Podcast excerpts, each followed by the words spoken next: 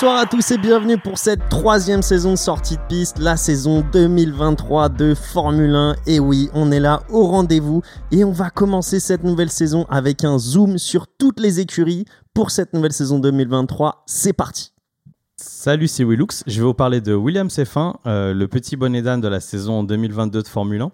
Donc Williams, c'est une écurie qui est légendaire, c'est vraiment une écurie avec un, palmarès incroyable, tous les plus grands pilotes y sont passés, mais malheureusement sur les dernières années, c'est une écurie qui, est, qui, abonnée au fond du classement, même si elle a été rachetée en 2022, même en fin de saison 2021 par des propriétaires américains.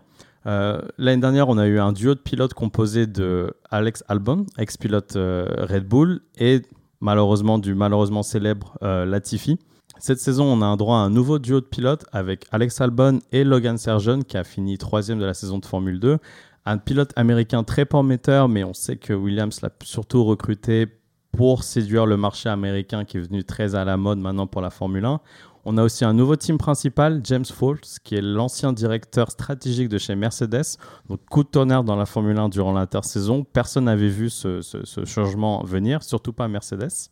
Ce qui d'ailleurs a fait dire à Helmut Marko que voilà, c'est un peu la panique chez Mercedes, etc compliqué de, dire dès maintenant qu'est-ce que va pouvoir faire l'écurie cette saison. Enfin, ils ont fait dernier, donc euh, honnêtement, ils peuvent faire que mieux, j'ai envie de te dire. Ils ont fait 8 petits points, c'était pas quelque chose qui était exceptionnel.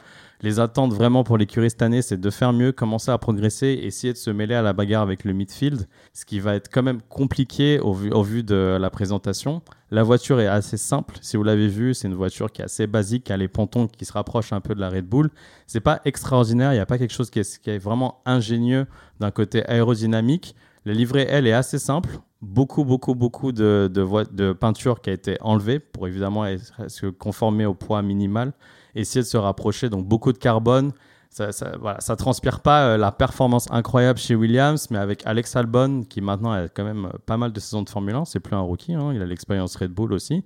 Donc on espère vraiment qu'il va pouvoir faire quelque chose pour l'écurie. Et euh, Logan Sergeant, petit rookie, pas un talent incroyable comme j'ai pu vous en parler avec Piastri durant l'épisode McLaren, mais il a quand même un fort potentiel, donc on espère que Williams va pouvoir s'améliorer par rapport à l'année dernière. Est-ce que tu penses que euh, le nouveau team principal, du coup, ancien chef euh, stratégique chez Mercedes, peut leur permettre d'atteindre, on va dire, euh, un, nouveau palier et peut-être de rejoindre le, peloton du, milieu de classement, on va dire?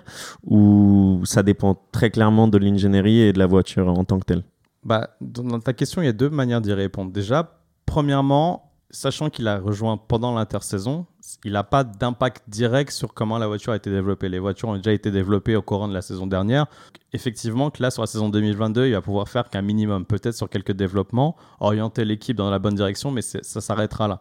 Pour 2023, évidemment qu'il aura un plus gros impact. La voiture, c'est ce qui compte le plus. Donc, ce qui va dépendre de la voiture, c'est le budget qui est derrière. Est-ce que William aura le budget pour pouvoir développer une voiture performante? C'est là que ça va être compliqué.